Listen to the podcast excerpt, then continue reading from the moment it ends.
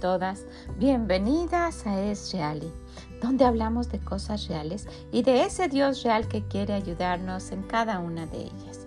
Soy Vicky Gómez y le agradezco mucho que esté aquí con nosotras el día de hoy.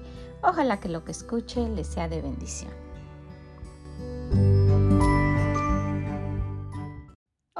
Cada una de ustedes, ¿cómo se encuentra?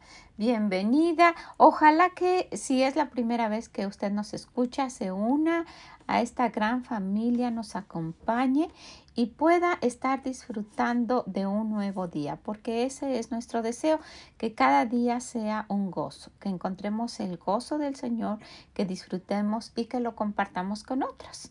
¿Verdad? Ojalá que así sea. Somos un grupo de hermanas tratando de hacer eso cada día y de acercarnos más al Señor y hacer lo que Él dice.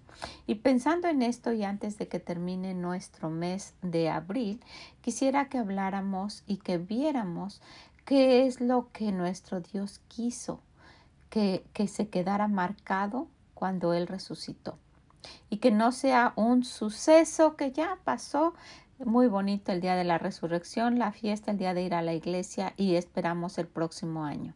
No, al contrario, que sea algo que tengamos en nuestro corazón para hacer la voluntad de Dios y para darnos cuenta cuál fue ese motivo y por qué estamos aquí y qué es principalmente lo que estamos haciendo para corresponder a ese sacrificio de nuestro Dios y para obedecer su voluntad.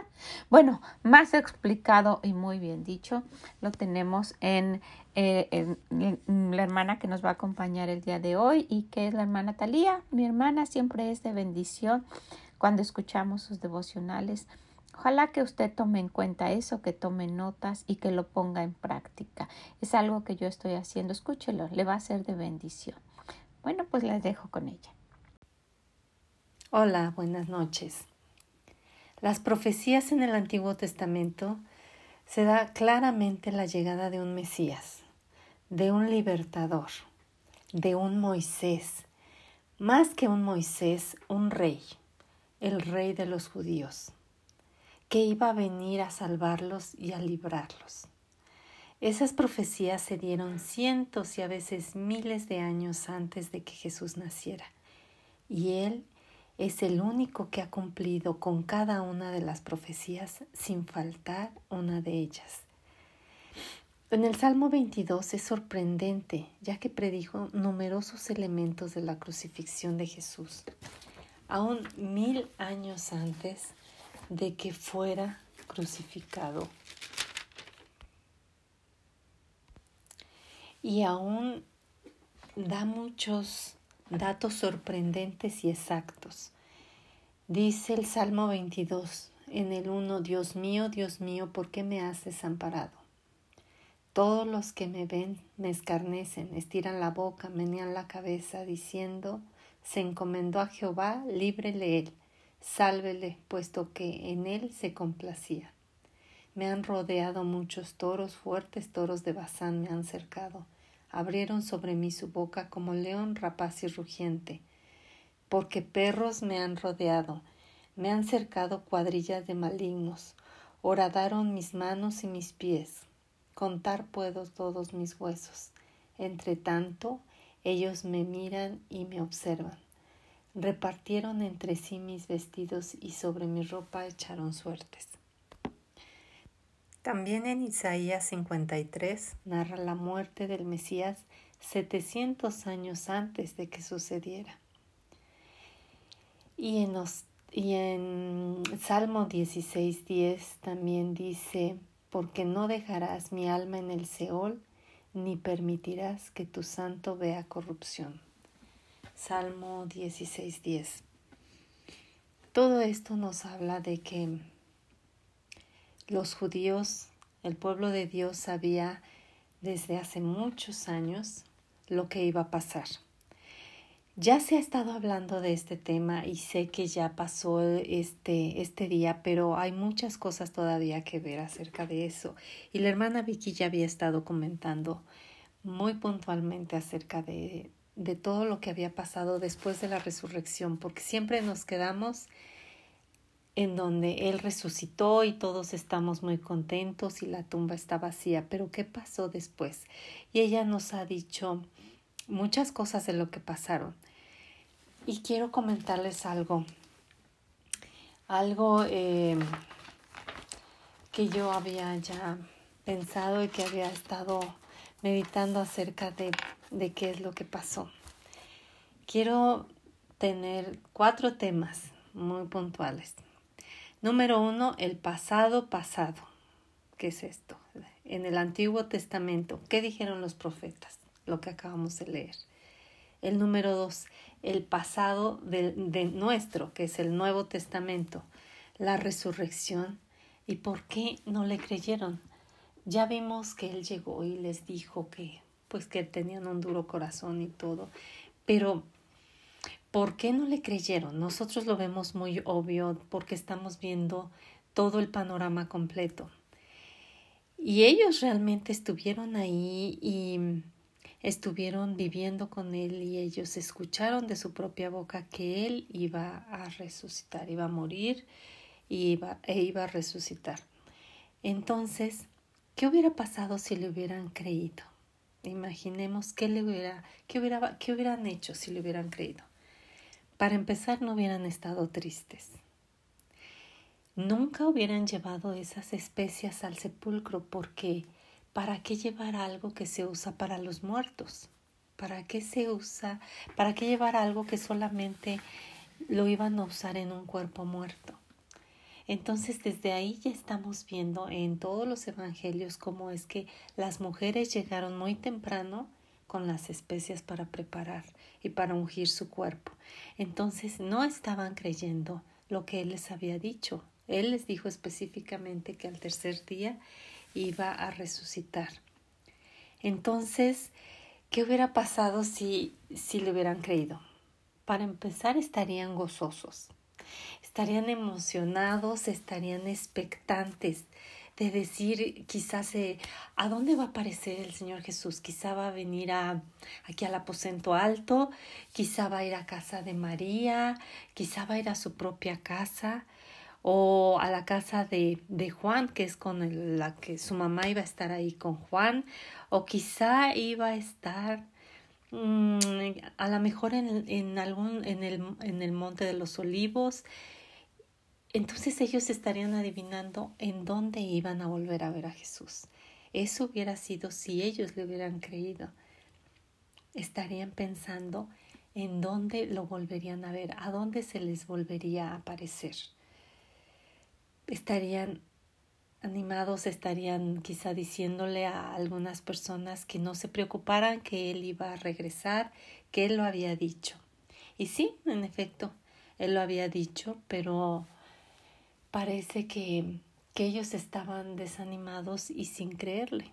No le creyeron, como bien ya lo había dicho la hermana Vicky, no, no le, no le creyeron, porque si no hubiera pasado todas esas cosas, todas esas actitudes hubieran tenido sus discípulos y las personas más allegadas a él.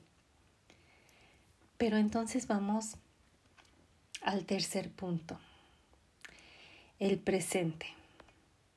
¿Qué estamos haciendo nosotros? Porque pareciera que nosotros tampoco le estamos creyendo.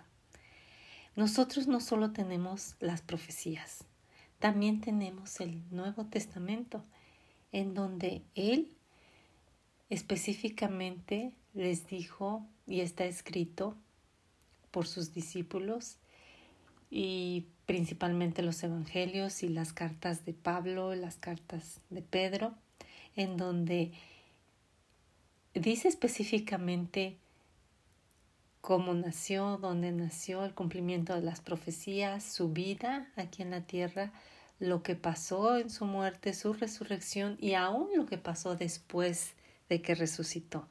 Sabemos en Hechos que dice que estuvo 40 días después de que resucitó. Y eso no se sabe mucho, pero es muy importante porque Tuvo que estar 40 días todavía, tuvo que estarse apareciendo a los diferentes discípulos, a las diferentes personas en diferentes lugares para afirmarles, para que ellos eh, estuvieran seguros que Él realmente seguía vivo, que Él iba a subir al Padre y tuvieron que verlo con sus propios ojos cuando dice que más de 500 personas lo vieron ascender al cielo. Y es así como por medio del Espíritu Santo les dio el poder para poder hablar, testificar y aún dar sus propias vidas por el Evangelio. Y solamente yo creo que fue la única manera en que ellos lo pudieron hacer para que pudieran estar realmente seguros de lo que estaban hablando, porque sí, porque lo vieron. Ahora dice que bienaventurados los que no lo ven, lo que, los que no, estamos ahora que no lo vemos y creemos. Somos bienaventurados, dice la Biblia. Entonces nosotros tenemos ya todo, tenemos todo el panorama completo. Pero, ¿qué es lo que pasa? Actuamos igual que ellos. Actuamos con incredulidad, con incertidumbre, con preocupación. ¿verdad? Nos preocupa las cosas del día a día, la provisión, la salud eh, y aún tantas cosas insignificantes que nos tienen preocupadas. Hay enojos, hay peleas entre los mismos cristianos y entre las familias cristianas. Y todo eso es porque no le estamos creyendo realmente, no estamos expectantes, porque en la Biblia dice que les estaba, les dijo el ángel en Hechos, en Hechos capítulo 1, les dice el ángel que, que ¿qué estaban viendo, Galileos? ¿Qué están viendo al cielo? Les dice, así como vieron aquí al Señor, como dice aquí en, en Hechos capítulo 1, versículo 9. Dice, y habiendo dicho estas cosas, viéndolo ellos, fue alzado y le recibió una nube que le ocultó de sus ojos. Y estando ellos con los ojos puestos en el cielo, entre tanto que él se iba, he aquí se pusieron junto a ellos dos varones con vestiduras blancas, los cuales también les dijeron, varones Galileos, ¿por qué estáis mirando al cielo? Este mismo Jesús que ha sido tomado de vosotros al cielo, así vendrá como le habéis visto ir al cielo. Entonces, ¿qué es lo que le están diciendo a ella? Él va a regresar, está diciendo, Él va a regresar y eso es eh, las buenas nuevas que entre, entre tantas buenas nuevas ellos están, están predicando eso, estuvieron predicando eso también, que Él murió, Él resucitó, pero que va a regresar así como lo vieron que se fue, él iba a regresar. Y en Apocalipsis 1.7 dice, He aquí que viene con las nubes, y todo ojo le verá, y los que le traspasaron y todos los linajes de la tierra harán lamentación por él. Sí, amén.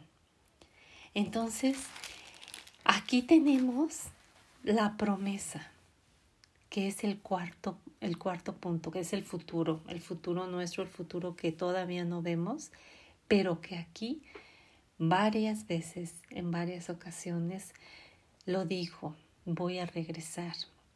Y ya leímos aquí en Hechos, en Apocalipsis, que Él va a venir. Entonces, si ya pasó todo lo que pasó y todas las promesas fueron cumplidas, ¿por qué ahorita nosotros seguimos viviendo como si Él se hubiera quedado en la tumba o no hubiera resucitado?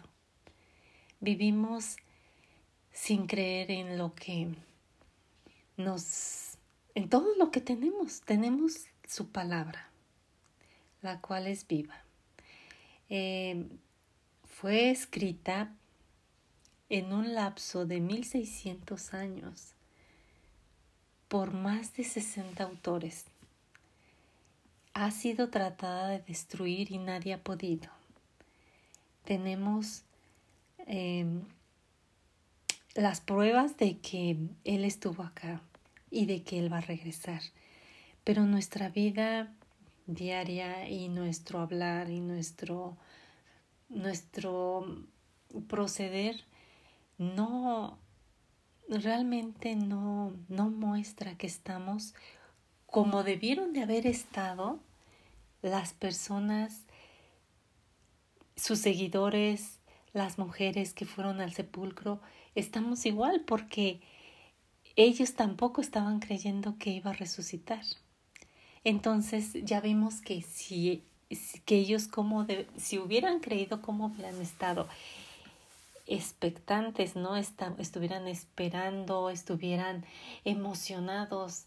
Em, y decía que, que todos los días, dice en Hechos, que, que todos se reunían en las casas y que todos tenían en común todas las cosas y quizás estaban, estaban ya tan emocionados porque ya lo habían visto, porque ya habían em, comido con él aún después de que él resucitó y entonces estaban ya animados, ¿verdad? Pero tuvieron, tuvo él que haber estado en presencia de ellos físicamente y haber comido con ellos y haber platicado con ellos para que ellos tuvieran esa actitud. Pero antes de eso, ellos estaban tristes. Ya cada quien estaba agarrando otra vez su oficio. Decía que pues ya Pedro se había ido otra vez a pescar cuando él se les apareció ahí en el mar en la playa más bien. Entonces, em,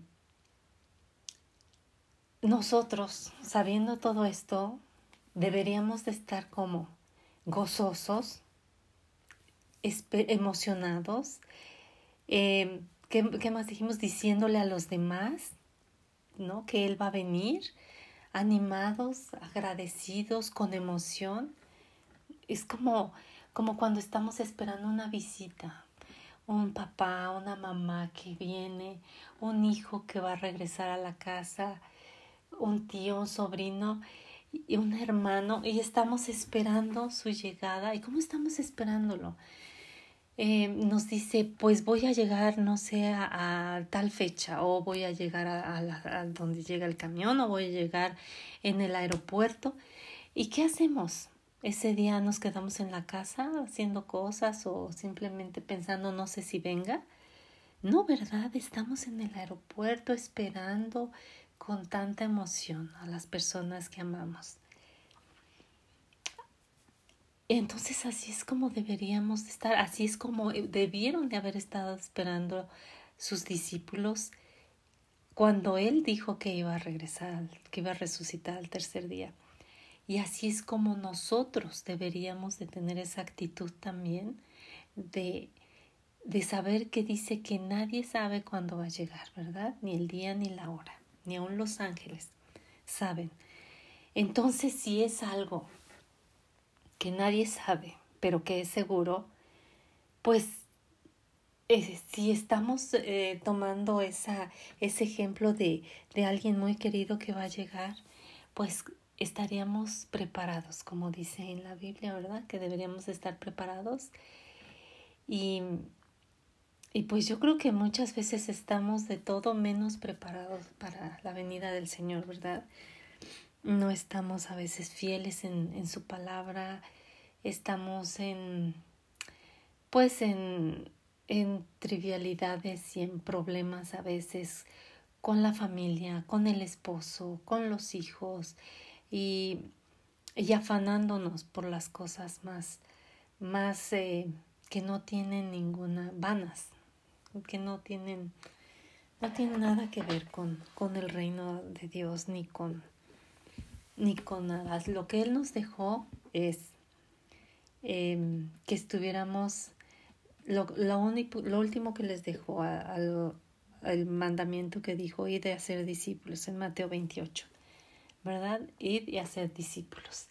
Entonces, ese debería de ser nuestra prioridad en el día a día, en lugar de levantarnos y decir, ay, pues este, no sé, tengo que hacer esto, tengo que ir al súper, tengo...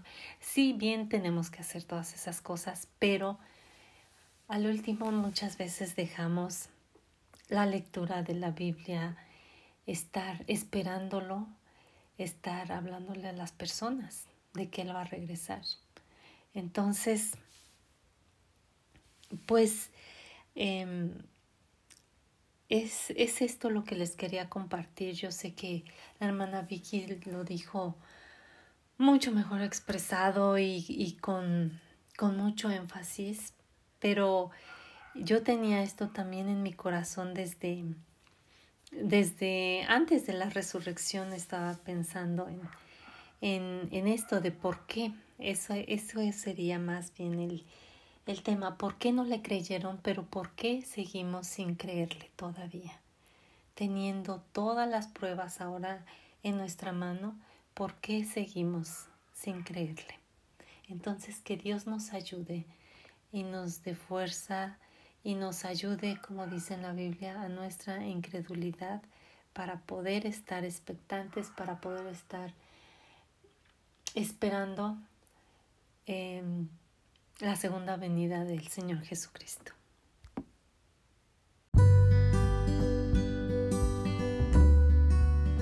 Muchas gracias por haber estado con nosotras el día de hoy. Espero que esto le haya animado a estar pendiente, a esperar y a confiar en que nuestro Dios viene. ¿Verdad que sí? Bueno, pues ojalá que usted lo pueda compartir con alguien, que pueda salir y hablarle a alguien y dar ese mensaje que tenemos. Nuestro Dios viene y por las cosas que vemos se ve que viene muy pronto. ¿verdad que sí?